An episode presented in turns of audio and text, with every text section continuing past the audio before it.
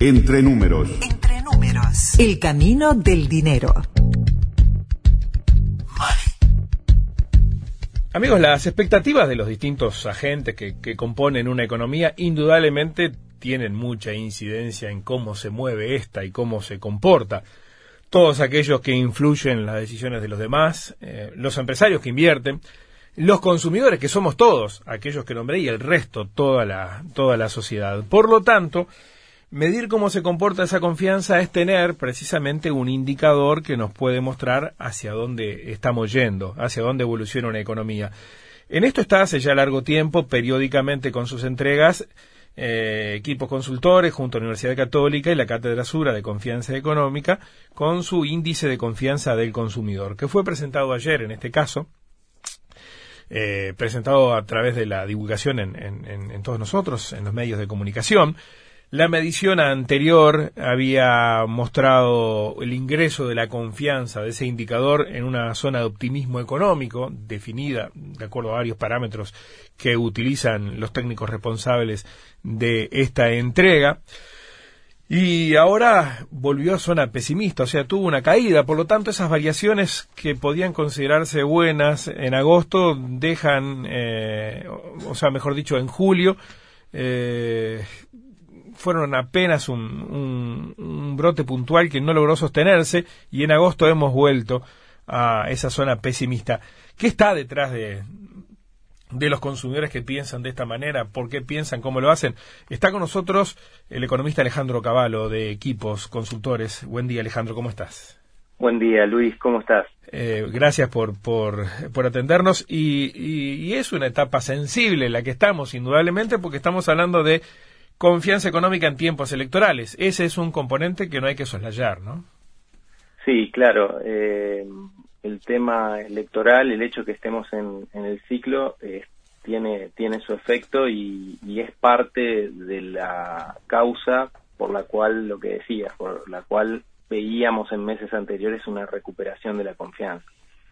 De todas formas, en el, en el dato puntual de julio, eh, el anuncio de, UPM de la segunda planta fue el 23 de julio y nosotros hacemos la medición a fines de cada mes, con lo cual e, e, ese, ese dato puntual está bastante influido no solo por el ciclo, sino también por este anuncio importante. o sea, puede considerarse que esa, que esa noticia, Alejandro, influyó en, en el ánimo de nosotros como consumidores. Sí, completamente, porque aparte, eh, además de, de tener esta mejora en la confianza, hay un indicador que medimos que son las expectativas de desempleo del público y otros como las expectativas de inflación o las expectativas de ingresos y particularmente el de expectativas de desempleo en ese mes mostró una caída bastante fuerte, con lo cual eh, si bien obviamente no no no es este eh, eh, digamos 100% seguro que sea por eso, eh, eh, es, es bastante, lo podemos asociar, digamos, con ese hecho puntual.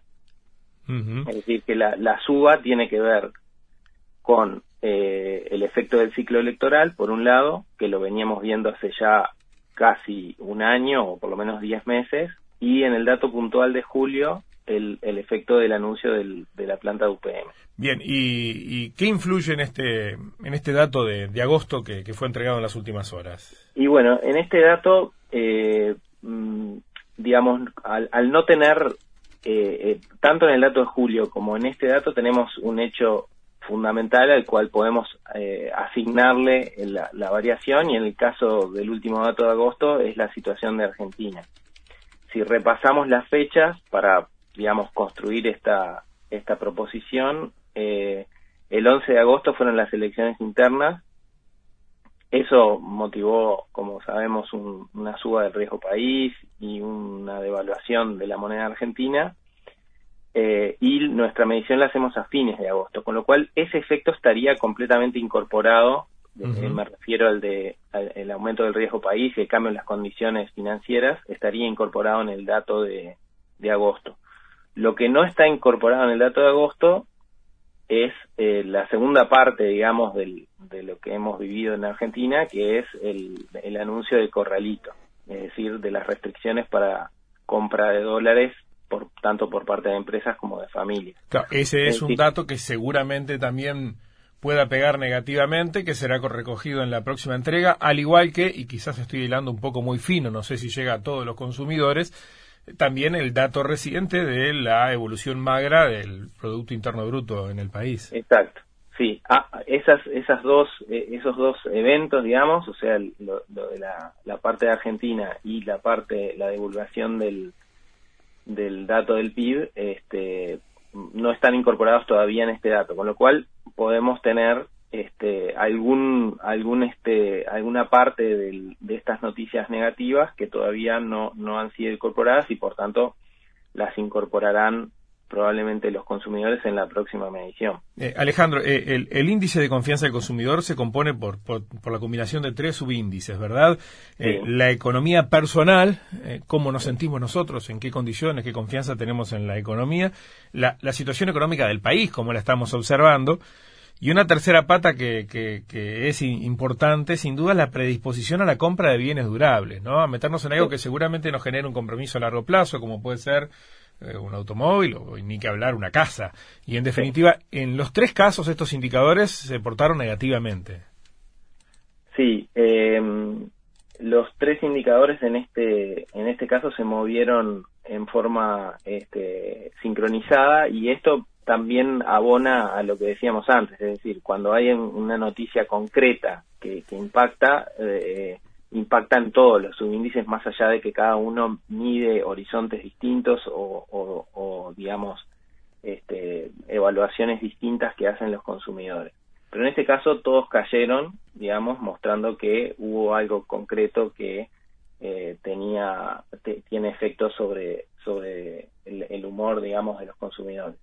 Ahí lo que lo que podemos decir de estos tres subíndices es, es que eh, el de el que mencionabas último, el de predisposición a la compra de bienes durables, es el que está en un nivel más bajo de los tres, ¿sí? O sea, como que la situación, la evaluación que hacen los consumidores sobre si es buena buen momento para comprar bienes durables está en, en, los niveles más bajos, digamos, desde que hacemos esta medición.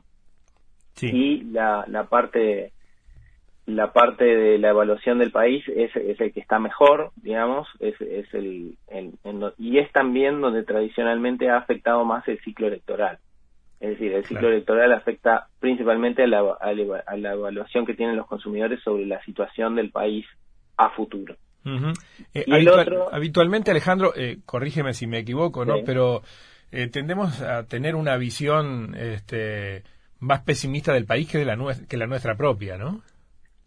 Eh, bueno, depende. A veces, eh, digamos, como cuando, cuando la situación es negativa, primero como que se le asigna eh, un deterioro en la situación del país y no llega a la situación personal.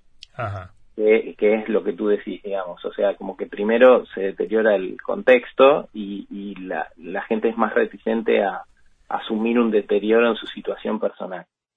Eso, eso es cuando, la, cuando tenemos una tendencia a la baja en la confianza, es decir, un deterioro.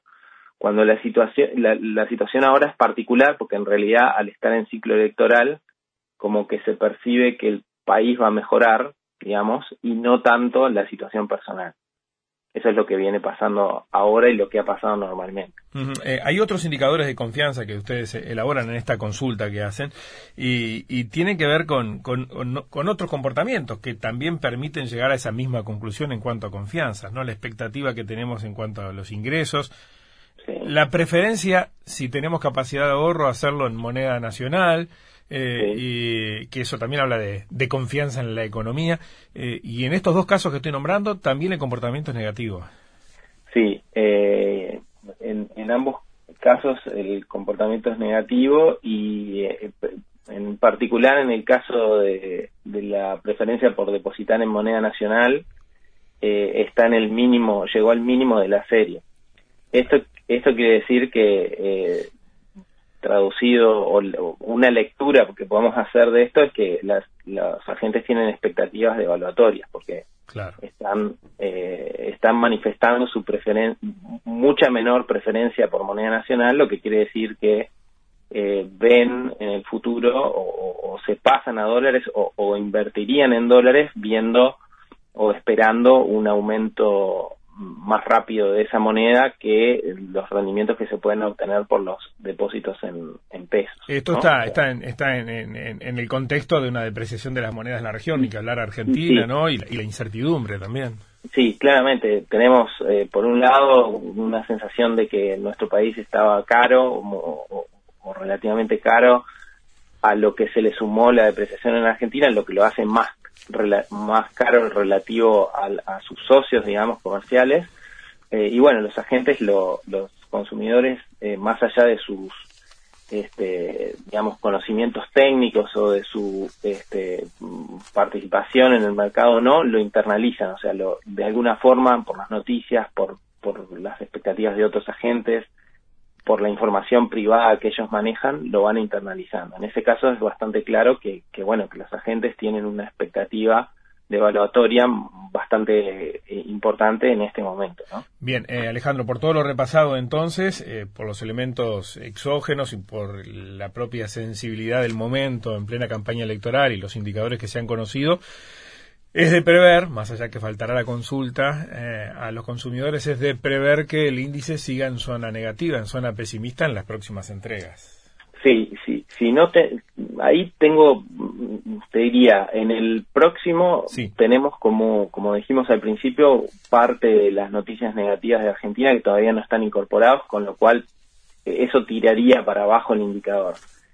Una vez disipada la, el tema de Argentina y, bueno, eh, eh, si no tenemos eh, más noticias negativas, el ciclo puede volver a impulsar el, el, indicador este, hacia arriba, en, por lo menos en dos, en los próximos dos o tres meses, ¿no? Hasta que hasta que se concrete el, el, hasta fin de año y quizás algunos meses del año que viene.